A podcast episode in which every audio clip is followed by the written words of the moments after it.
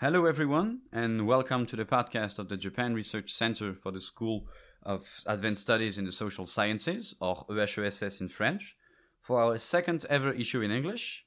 Today, I'll have the pleasure and honor of being joined by Professor Simon Bytheway, professor in financial history at the Business School of Nihon University in Tokyo. Professor Bytheway has written numerous articles and studies on the economic and financial history of modern Japan in English as well as in Japanese. And as you will hear in this podcast, his work offers a very interesting perspective on Meiji Japan and manages to question and even to challenge the classic narratives of Japanese history, but also economic history as well.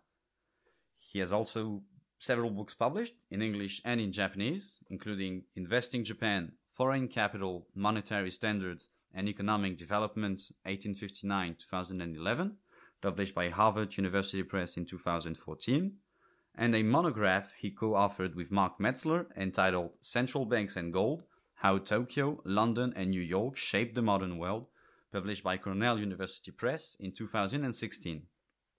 I should also add that he wrote a short article regarding central banks and the COVID crisis that will soon be published in English and in French on the EHESS website.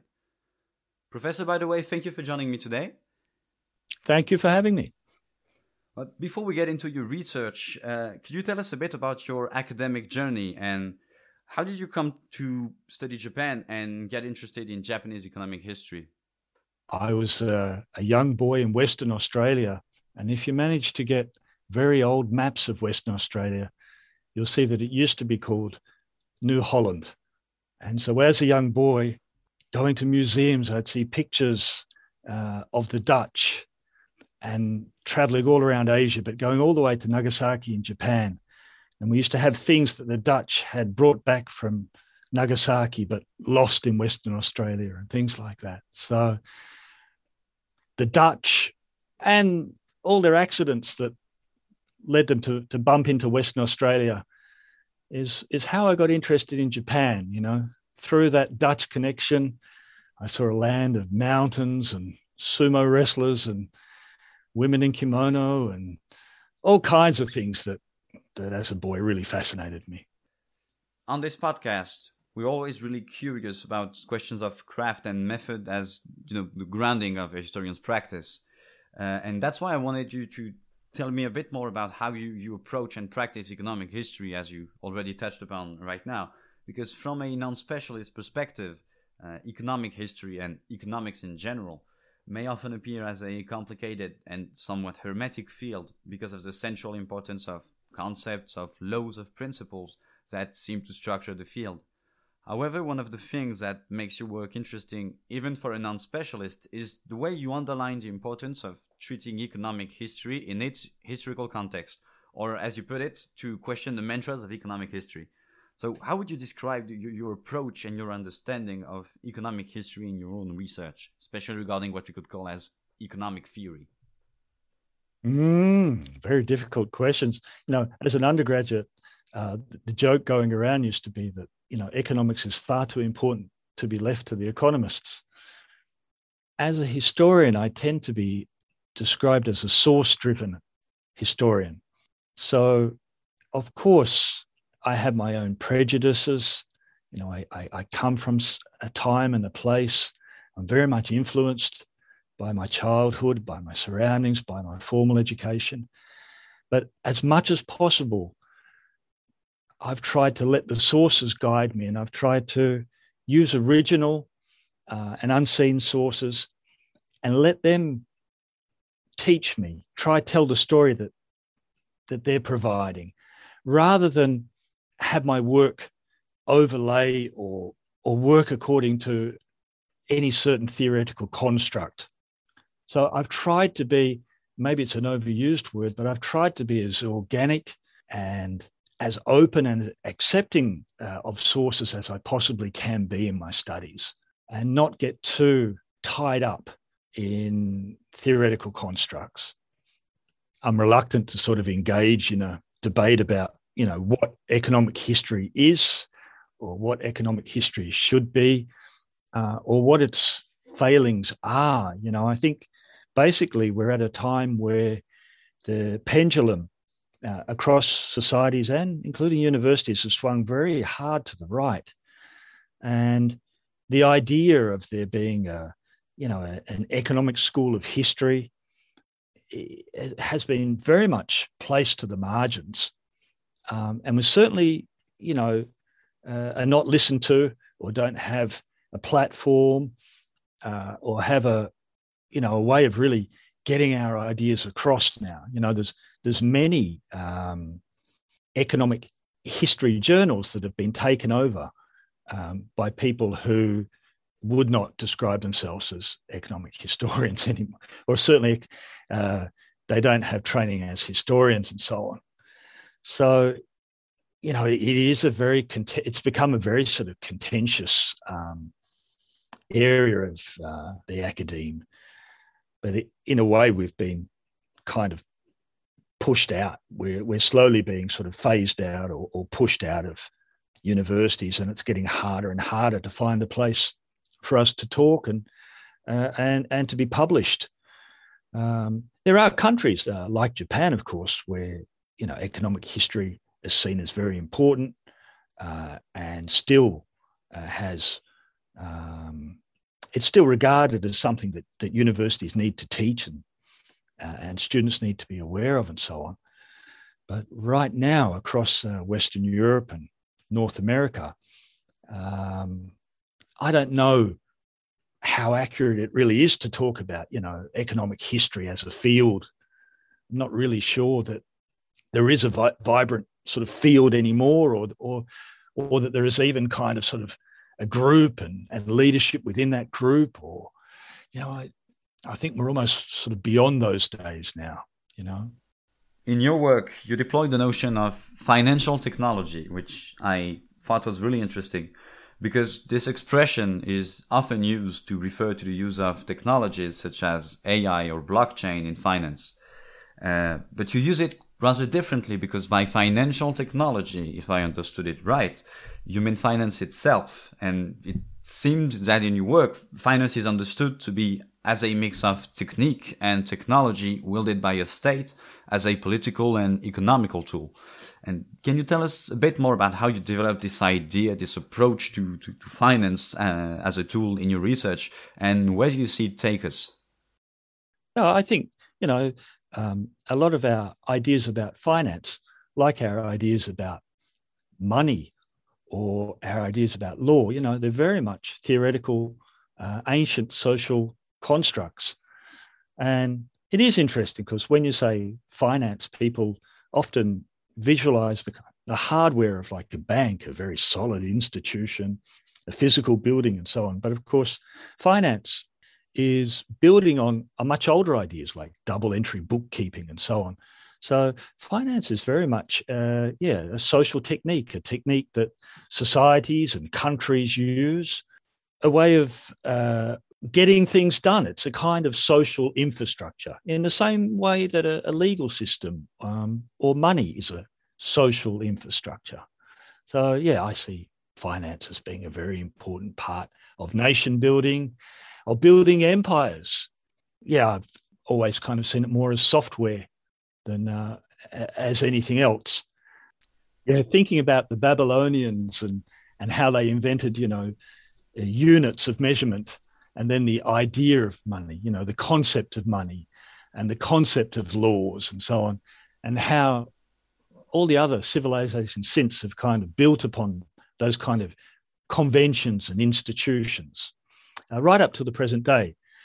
Um, yeah, it means that, yeah, yeah, of course, finance is very much, um, you know, a, a, theoretical construct. It's a, it's an idea. Uh, it's an idea that's been used very uh, effectively um, that dates right from the very birth of our foundations. So, uh, coming back to the way you practice economic history, uh, still from a, a non specialist perspective, you could expect that such a field tends to be pretty distant from archival, archival research and physical contact with documents. But as a matter of fact, uh, as any historian, archival research is in fact an important part of your research work. So, could you tell us a bit about what kind of archival material do you typically work on? Uh, uh, where are they typically located? Okay. Well, I, I started out by looking in the archives of central banks, um, the Bank of England in London, uh, the Bank of Japan here in Tokyo, um, were kind of logical starting starting places for me.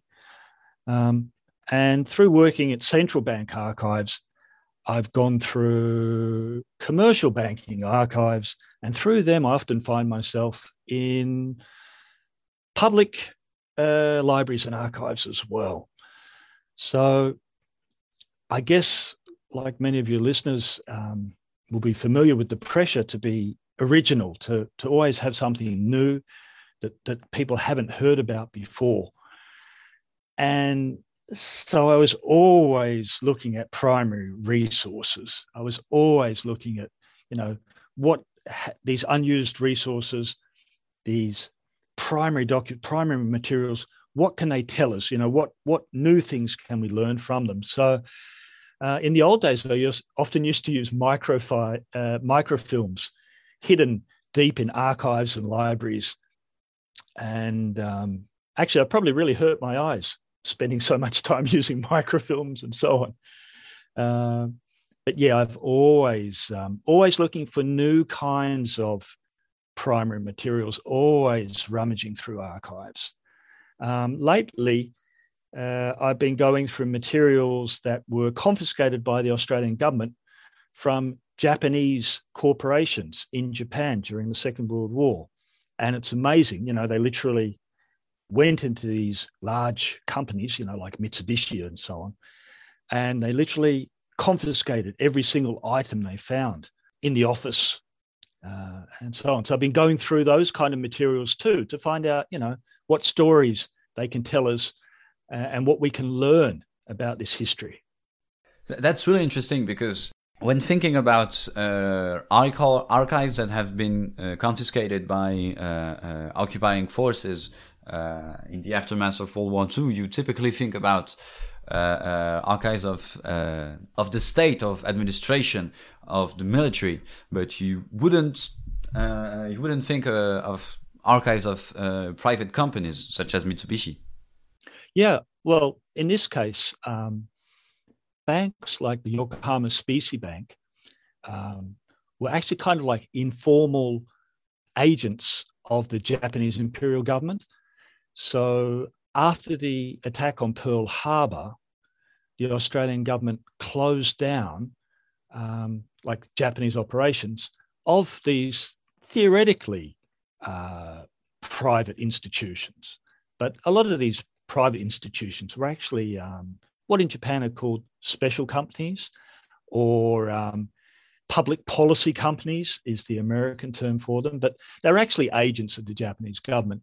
And then there are other companies like uh, Mitsubishi and Mitsui, um, who, you know, while you know they're free, independent companies, of course they're they're connected to Japan and uh, and the Japanese government was also very strong. So what happened is, soon as um, war broke out uh, in the Pacific, um, all the materials, everything uh, was confiscated and put away in archives and basically forgotten about until quite recently. And the Japanese, uh, the Australian government actually gifted many of these materials back to Japan. And now we're trying to work out how we can use these materials. What stories they tell us, you know, what, what they can tell us about um, pre war uh, Anglo Japanese cooperation and industrial and business history. Could you develop a bit on this idea of uh, uh, special corporations? Because when when thinking about uh, the, the, economic uh, and uh, corporation part of uh, the Japanese war effort, the term that would most naturally come to mind would be zaibatsu, and not special companies. So, how would you say those two two concepts work together or do not work together? I guess yeah, most people wouldn't be aware of this idea of special company in Japanese, uh, tokushu gaisha, but they would be aware of zaibatsu. And of course, I avoided saying, you know, Mitsui Zaibatsu and Mitsubishi Zaibatsu and preferred to talk about like Yokohama Shokin Bank as Yokohama Specie Bank um, as a special company representing the Japanese government. But in a way, these two kinds of institutions were um, the two dominant kinds of Japanese industrial enterprise in pre war Japan. So you were either a, a government special company uh, working to some extent, acknowledged or unacknowledged, uh, on the service of the Japanese government, or you were more like a, a zaibatsu, a huge uh, Japanese conglomerate involved in all different kinds of industry and finance. So, yeah, I guess putting those two things together, you have a real, well, you have a, you have the general picture of what you know Japanese enterprise looked like. Putting zaibatsu and special companies together, you kind of have the core of what Japanese industry and enterprise was up until the Second World War. So that would make a, an industrial private sector very much centered around the, the interest of the state and, and the national market. Yeah, I mean, I think that's the great uh, lesson from the Japanese experience of economic growth and development is that uh, the role of the state has always been very important. And the way they, the kind of model they use to increase their influence, uh, particularly as the Japanese empire increased, first from Taiwan, but then out to Korea, and then Pacific Islands, um, southern Sakhalin or Karafuto in the north, and then, of course, out into mainland China, the northeastern parts of China, Manchuria. Um, the kind of organization they used was called a special company. So, for instance, nearly every industry in Manchuria, there would be a government, half government, half private uh, special company involved in that. But also in Japan too, mainland Japanese economy too the idea was very much to have a, a kind of special company involved in almost every sector of the economy, particularly those areas of the economy where private industry uh, didn't seem to be adequately servicing. So, for instance, petroleum, um, coal, even rice distribution, uh, things like that. All of those things were seen so as so important uh, that the Japanese government had to be involved in that area of the economy. It couldn't be left to private corporations to control those areas of the economy or, or to function in those areas of the economy by themselves. In a sense, the Japanese government, government made sure that they had um, a dog in every fight. You know, Japan, in many ways, is a very young country. Um, you know, only 150 years ago, actually this year it's a it's 153 year third 153 year anniversary of the Meiji uh, restoration. So Japan is in many ways a very young country, and Japan very self-consciously opened up, realizing that it was a a late developer, that in many ways it lagged behind the countries or the economies of Western Europe and so, recognizing that it was a late developer, um, it really felt that it had to employ institutions, um, uh, technologies that would be immediately effective uh, and catch up, match and catch up the Western capitalist economies as quickly as possible. And so the way they did that was providing, I guess, on the Listonian model, so the Japanese government realized that it needed to, to catch up very quickly. And so it had to play a very important role in the economy right from the start. So I think that's in many ways the, the development state. Japan's seen as the as the best example of a development state because uh, almost immediately uh, it had to do something to to fight against its backwardness you know, to be seen as equal to Western countries and to be able to compete with them, even if it was only in their own land or in the East Asian context. And so I think that's where these are, where the idea of special companies uh, comes from.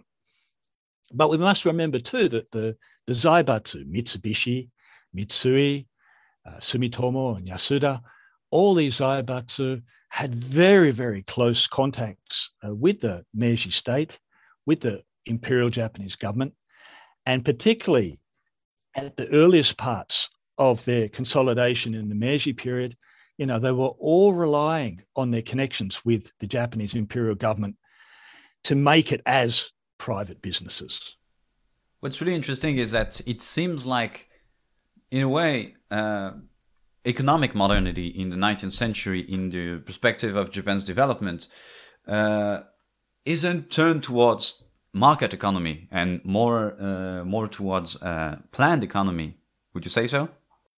Yeah, I, think you know the, the role of the state, you know, really can't be understated in the role of Japanese uh, government. I guess to some extent, Japan, up until the First World War, was in, in many ways uh, a little bit more open to to foreign investment and to working with foreigners than what it became after the First World War. I think gradually after the First World War, there were a lot more tensions and there's a lot more uncertainty about what Japan's role in the world would be.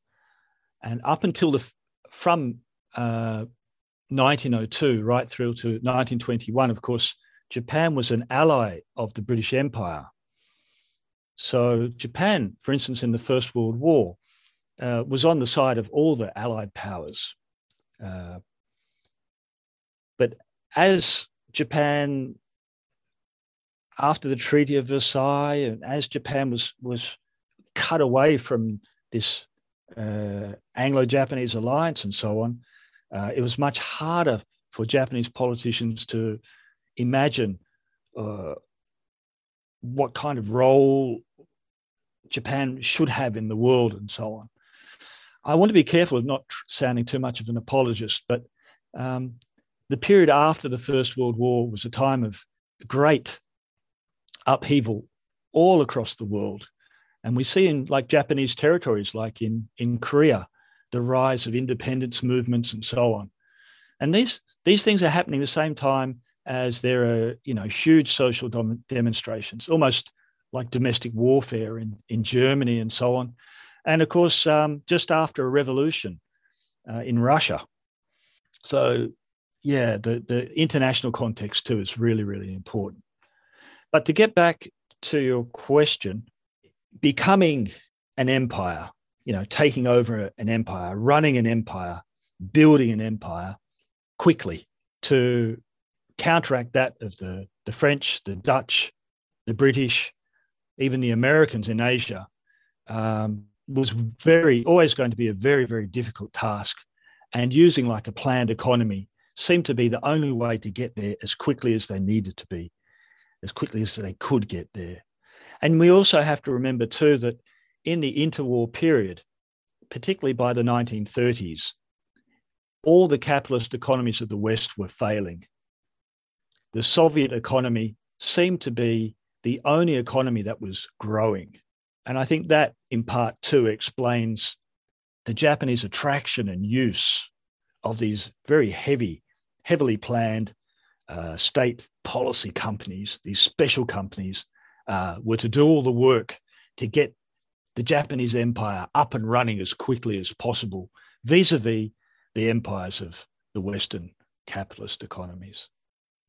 Getting back to what you mentioned about openness to foreign investments, there's this idea of a Japanese economic development uh, that would uh, stem mostly from Japanese capitals and in, in a country uh, that, in a perspective of economically uh, protecting itself from uh, foreign imperialism, that would close itself to foreign investments. But part of your research suggests that it, it's an idea that maybe partly a myth and partly something that we may have to to take another look at.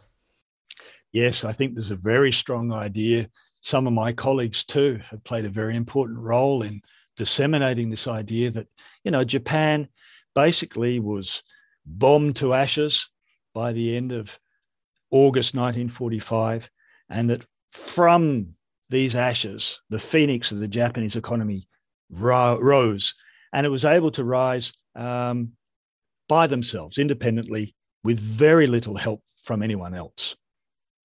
You know, it was something that just happened um, after 1945. And in a sense, everything else about Japan is unimportant because, you know, um, the phoenix rising after 45, that's the real story. And indeed, you know, in the 80s and 90s, that's what a lot of researchers came to Japan to learn about. You know, what was the secret of the Japanese success? Or the Japanese government even called it a miracle. What was the secret of this economic miracle? Part of the way that we must understand uh, that kind of rhetoric is to kind of go back and acknowledge that Japan has actually does have a much longer history, and that as soon as Japan opened up, capitalists, entrepreneurs, traders from all parts of the world uh, were getting into Japan and doing business, as much business as they could.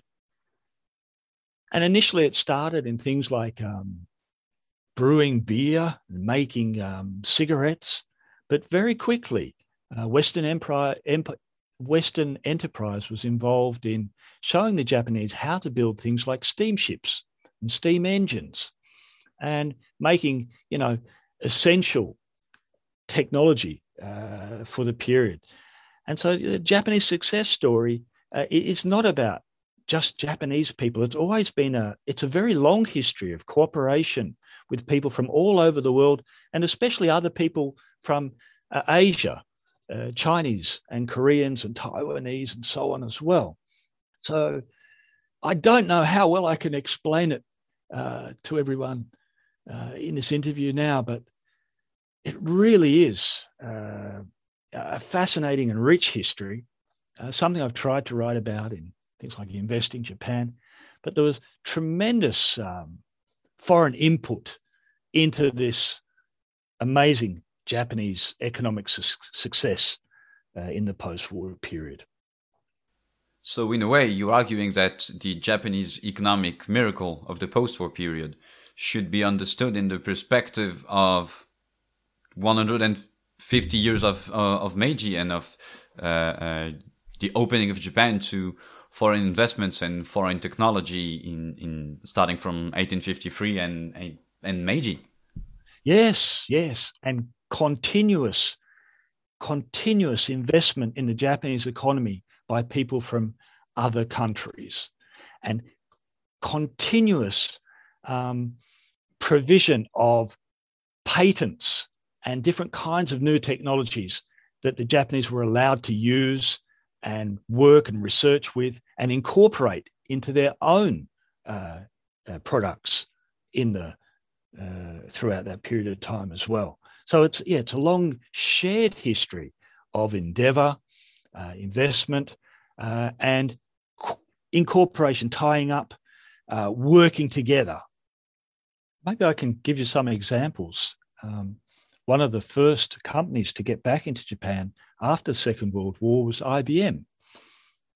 And IBM technology was used by the Japanese government uh, intensively you know, throughout the 1950s, uh, 1960s, as they were calculating and and thinking about how to organize their operations and so on. And so we also have um, key technologies like Texas Instruments uh, were heavily involved in Japan, uh, particularly in the 1960s. You know, the, these companies that first developed semiconductors and IC chips um, the kind of chips that you know corporations like Sony built their whole businesses around. You know, all these all these technologies came from somewhere else, and the Japanese were allowed to use them. Uh, but it's not just IBM and, and Texas Industries. Um, it's about motor corporations. I mean, uh, the automobile uh, sector is, is, you know, well researched and everyone knows uh, quite a lot about it. But you know, even today, uh, Nissan uh, is very Nissan would be broke, would be bankrupt if it was not for Renault. And you know, it has a foreign CEO, and for Japan, that's a real big uh, deal. And the whole story about Carlos Ghosn and so on is still a very live and uh, contested conversation here in Japan. So, in a way, uh, part of what you do is kind of a change of paradigm in, in the way we approach Japanese economy and, and trying to uh, get out of this idea that most of the time Japan made it alone, developed itself alone.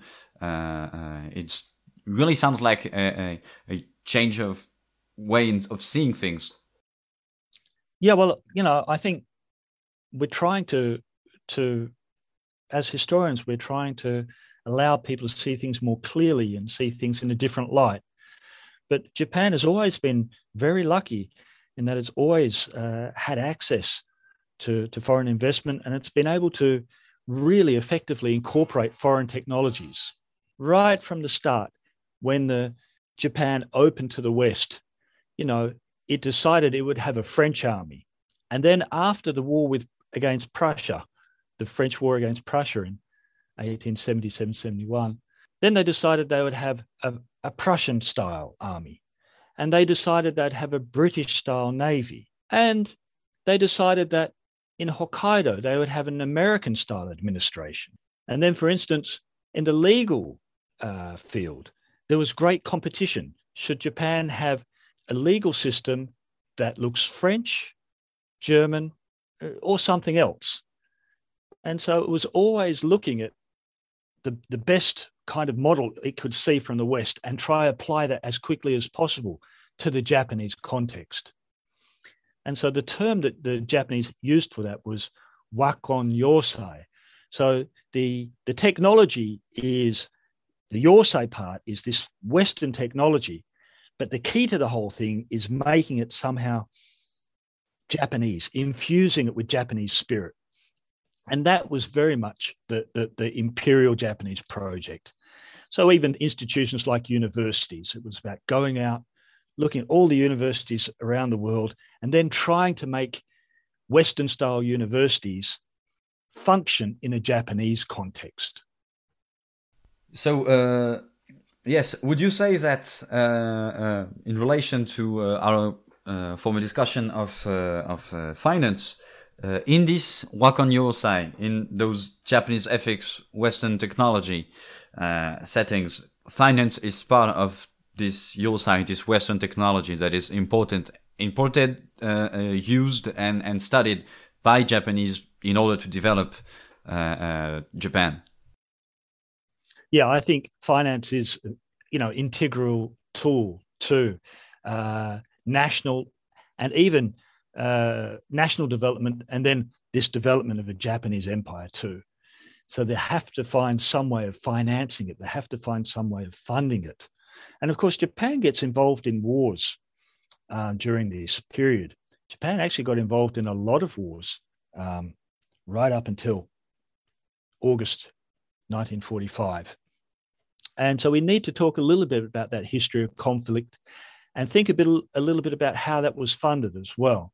So the war against China uh, was problematic. But once Japan was fighting Russia, it needed tremendous amount of weapons, including battleships uh, from Great Britain and so on. And so the funding, uh, the international funding uh, of these campaigns became a huge issue. And after the war against China, domestic sources of capital were pretty much um, exhausted.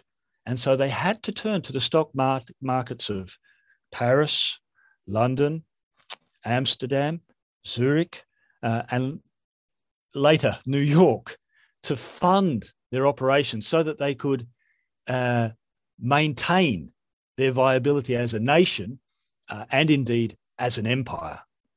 In relation to that, uh, uh, uh, there's an important part of your work which tackles how Meiji Japan worked its way into the international networks of economy and finance, and in particular to the development of Tokyo as uh, what we now know as one of the major financial hubs in the whole world.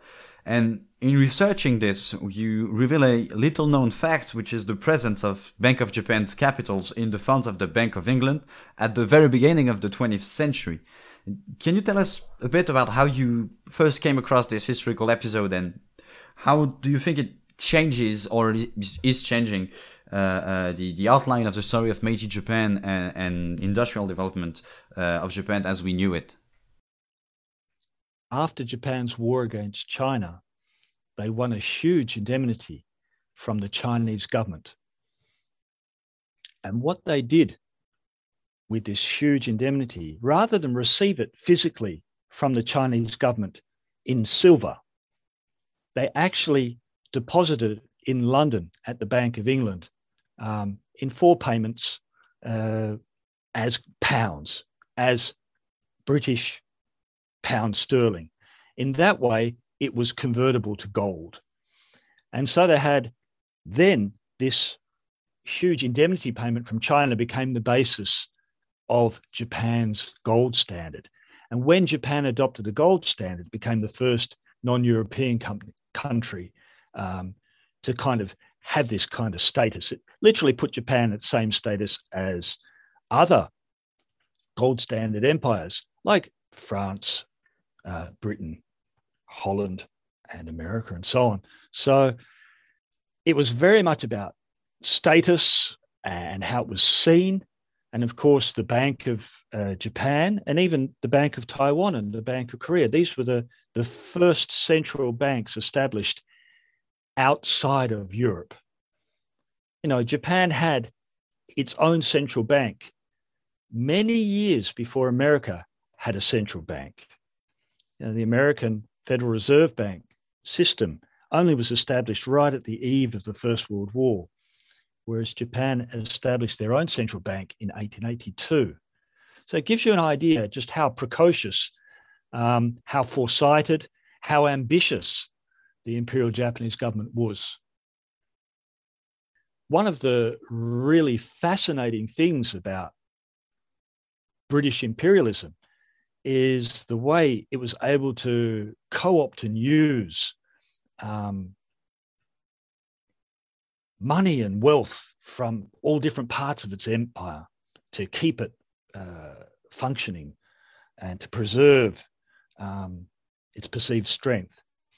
And one fascinating thing is, you know, right at the core in London, the Japanese government had deposited this money from China. And rather than putting it, sending it back to Tokyo uh, in perhaps say gold or anything like that, it chose for political reasons, for diplomatic reasons, to leave that money in London. And indeed, by 1902, um, the Anglo Japanese alliance was formed.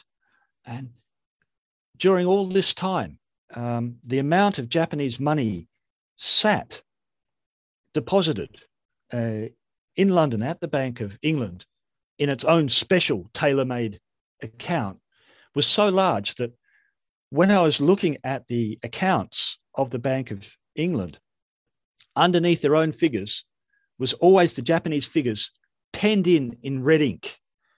So every day they knew just how much money the Japanese government was using.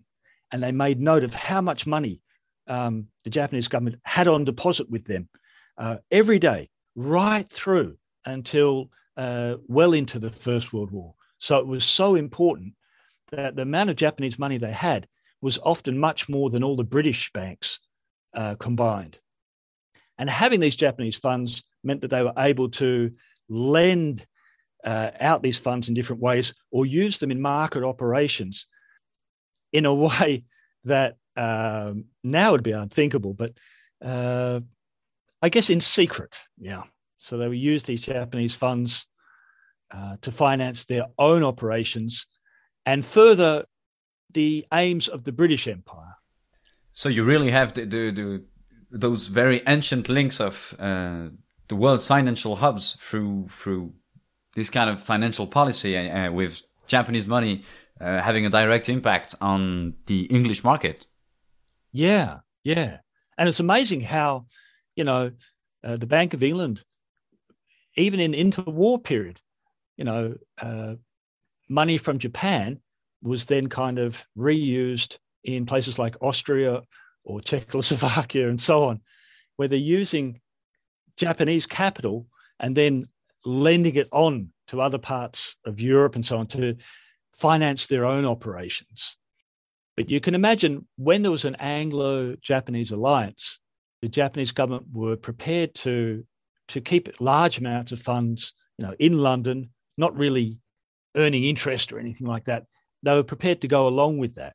But after the First World War, and particularly during the interwar period, as the domestic politics and the international politics became uh, much more troubled, um, the cooperation uh, fell apart. And I guess that's a, a story in a in that in a different book I, I wrote with Mark Metzler, Central Banks and Gold, and it really tells that story about how uh, Tokyo, London, New York. It also involves Paris and Berlin too.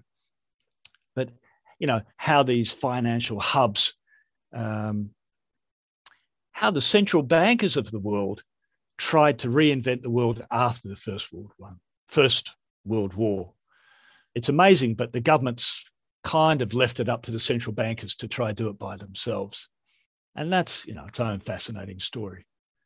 What's really interesting with that story is the fact that it, it just helps uh, putting into question this idea of Japanese development relying on its own own market and uh, and not on foreign capitals quite strongly because when you have such strong international links and such an ability to Japanese capitals to have an influence on European uh, markets uh, is in itself quite a challenge uh, uh, thrown at the face of this idea of Japanese development relying mostly on itself.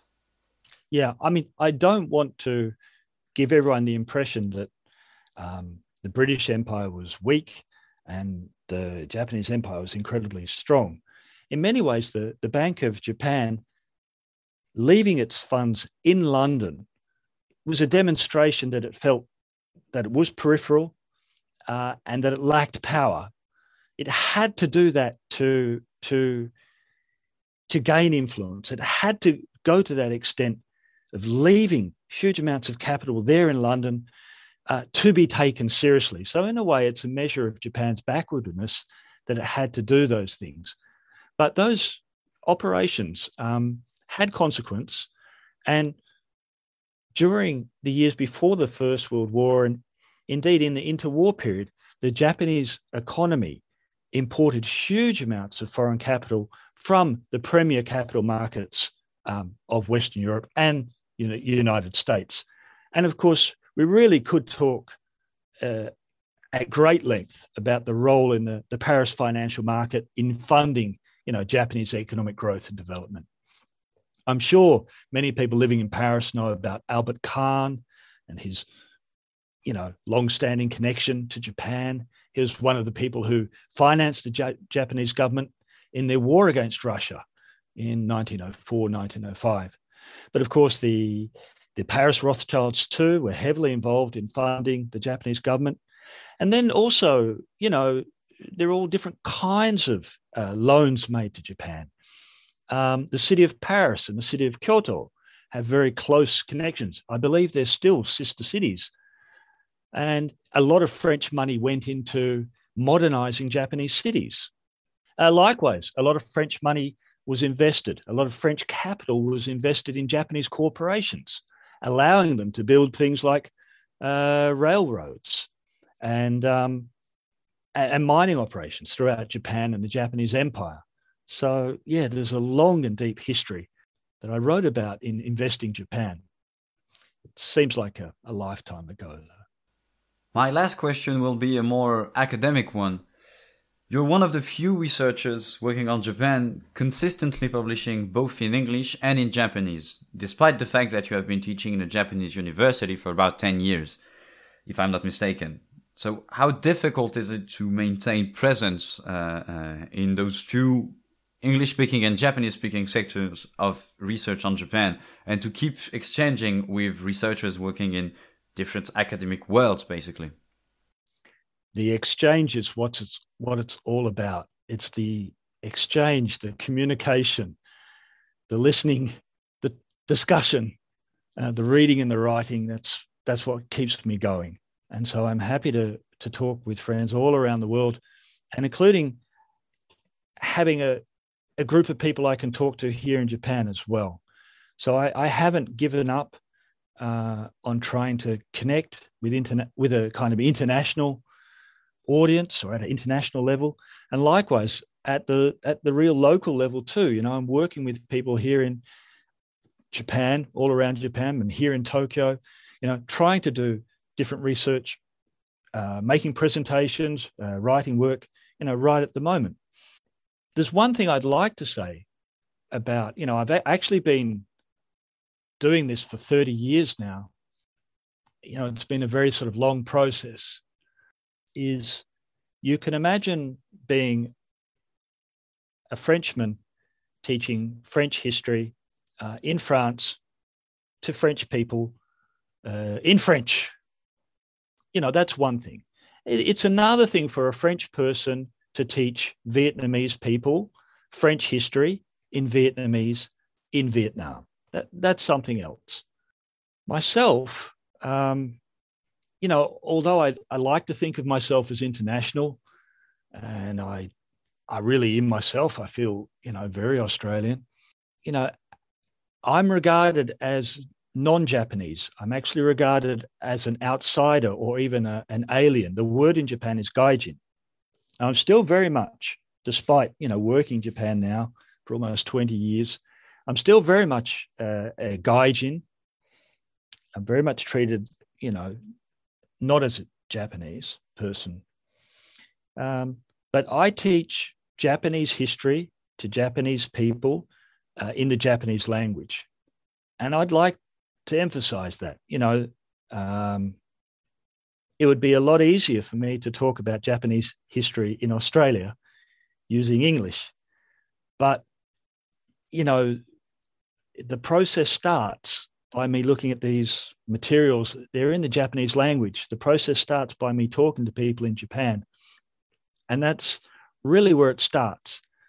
And then I hope that, like talking uh, to you today, Valentine, and um, maybe people listening too, that, you know, I really hope that I have be in a position where I can continue to, to have conversations and and be able to talk about these things outside of Japan as well. But it, in my case, you know, it's all started here in Japan, and for that, you know, I feel very uh, privileged and lucky, um, and I owe a lot of people a lot of, thanks. Well, on that very positive note, Professor Bytheway, thanks a lot for your time with us today, and thank you to everyone who listened to this podcast. Stay tuned and see you in the next issue.